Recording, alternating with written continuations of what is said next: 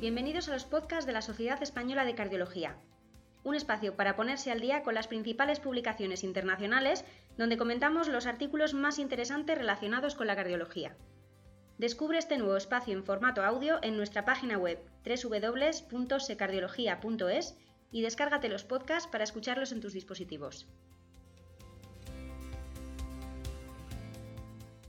En este primer programa contamos con la inestimable compañía del doctor Luis Rodríguez Padial, vicepresidente de la SEC y responsable de asuntos científicos. Buenos días, doctor. Hola, buenos días. Es un placer contar con su participación en este espacio, donde compartirá con nuestros usuarios un comentario mensual sobre un artículo internacional que considere relevante. Doctor, ¿qué artículo ha escogido en esta ocasión? Bien, yo he cogido un artículo que se ha publicado, eh, yo creo que en este mismo mes, en el Journal of American College of Cardiology, que se llama Anterior T-Wave Inversion in Young White Athletes and Non-Athletes, que es de los autores eh, Malotra eh, como primer firmante y Sharma como último firmante. Y lo he seleccionado porque yo creo que trata un tema relevante para la práctica clínica. En primer lugar, porque em, todos sabemos que uno de los problemas más importantes que tenemos ahora es la detección del riesgo de muerte súbita en las personas eh, jóvenes, evidentemente en todos, pero en los jóvenes se debe habitualmente a problemas como eh, la miocardiopatía hipertrófica, la displasia rimogénica del ventrículo derecho, la, eh, eh, el cute largo y el síndrome de Brugada, y en todos ellos el electro juega un papel importante. la miocardiopatía hipertrófica, sobre todo, y la displasia rimogénica, las inversiones de la onda T, los cambios de la onda T, son fundamentales. Y el problema surge cuando vamos a, a analizar pacientes deportistas jóvenes para ver si pueden tener este cuadro y cuando se observa que el deporte eh, produce también cambios en la onda T. Entonces, separar aquellos cambios que pueda aparecer en condiciones normales en un deportista entrenado de aquellos otros que pueden deberse a este tipo de patologías es muy importante. Mm. Entonces, en ese sentido, yo creo que este artículo añade una pieza eh, eh, sustancial. ¿no? Hay una serie de criterios y comentando, pues haciendo una pequeña introducción antes de centrarnos en el artículo, la Sociedad Europea de Cardiología ha dicho que los cambios en la onda T habitualmente mm, son, no suelen ser debidos al deporte, con lo cual todos requerirían estudiar y descartar patología. Hay otros criterios, como los de, eh, llamados de Seattle, que sí consideran que, eh, y se observa, que hay algunos deportistas que pueden tener cambios en la onda T. Hubo una diferencia de tres años, ¿no? En esas Efectivamente. Y entonces estos eh, cambios son mucho más marcados en los eh, deportistas de raza negra, en los que sí se ve que puede haber inversión de la onda T en toda la cara anterior, V1, V2, V3 y V4. También en los deportistas de 16 años, ¿no? Sí, porque hay un patrón de repolarización juvenil o infantil que en los niños es normal tener invertida la T en la cara anterior. De hecho, en la época eh, y en las mujeres se mantiene eh, relativamente más frecuente, aquí en este estudio también se ve que se mantengan algunos cambios de la onda T en la cámara anterior, pero V1, V2, es más raro que vaya más adelante de esa derivación hacia V3 y hacia V4, porque eso es un marcador que utilizamos para cuando hay sospecha de displasia rimogénica de ventrículo derecho, pero bueno, en las mujeres también se, puede ver.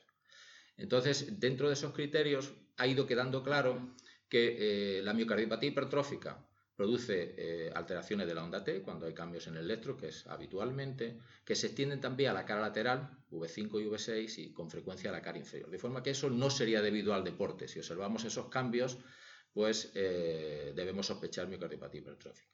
Y centrarnos, centrándonos en lo de la cara anterior, ya hemos visto que los deportistas de raza negra con frecuencia presentan inversión de la onda T de V1 a V4, pero ahí hay con frecuencia también elevación del ST y del punto J cosa que no suele ocurrir en la miocardiopatía hipertrófica. Pero eh, el tema no es tan frecuente en los deportistas eh, de raza blanca, los que en principio cualquier onda T más allá de V1, en los que en V1 es normal que la T sea negativa, cualquier onda T más allá de V1 debería eh, llevarnos a investigar y a descartar que no exista alguno de estos problemas, displasia ritmogénica o con menor frecuencia miocardiopatía.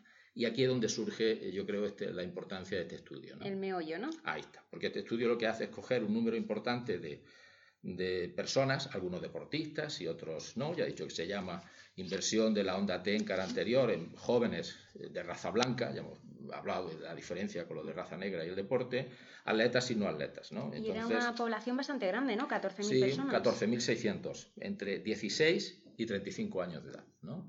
Y entonces lo somete a una evaluación, hay un 32% de mujeres, hay un 20% de deportistas, que es un número importante, casi 3.000, y aparte de un cuestionario de salud, un electrocardiograma de 12 derivaciones, que es como lo que se utiliza habitualmente, ahí donde se evalúa si hay inversión de la onda T. Y ellos eh, definen la inversión de, que existe esa inversión de la onda T en la cara anterior cuando hay una inversión entre las eh, derivaciones V1 a V4 en dos o más derivaciones contiguas. ¿eh?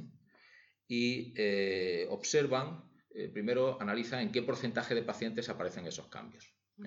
Luego hay un grupo, un número muy importante de pacientes los que hacen otros estudios para descartar patología.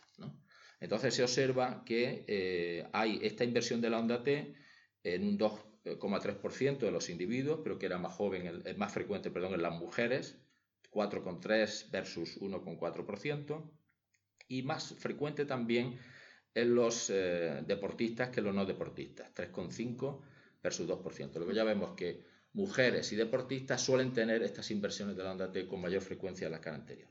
Lo que sí indican es que lo más frecuente, porque estamos hablando de V1 V4, pero realmente donde aparecen esos cambios fundamentalmente es entre V1 y V2, que ahí lo presentan el 77% de los, eh, individuos.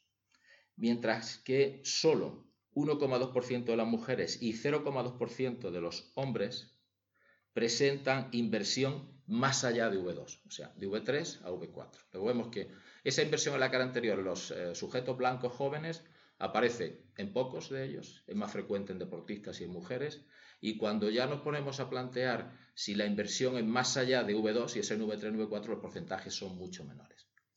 Lo curioso, lo importante del estudio, porque esto no sería más que un hallazgo, es que estos eh, eh, investigadores luego evidentemente hacen otra serie de estudios complementarios. A todos le hacen eco, a un porcentaje muy grande le hacen análisis promediado de señales del electro, hacen resonancia en un 70 y pico por ciento y ven que de estos que tienen inversión de la, de la onda T en la cara anterior, pues prácticamente ninguno tiene ninguna eh, patología.